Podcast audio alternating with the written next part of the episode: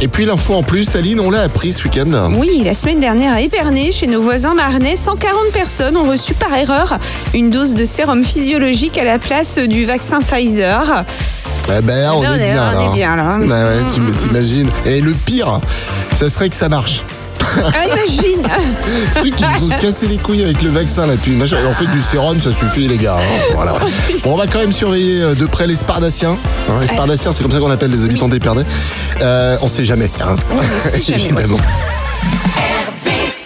Tous les matins, Alex et Aline réveillent les Ardennes. De 6h à 10h, bonjour les Ardennes.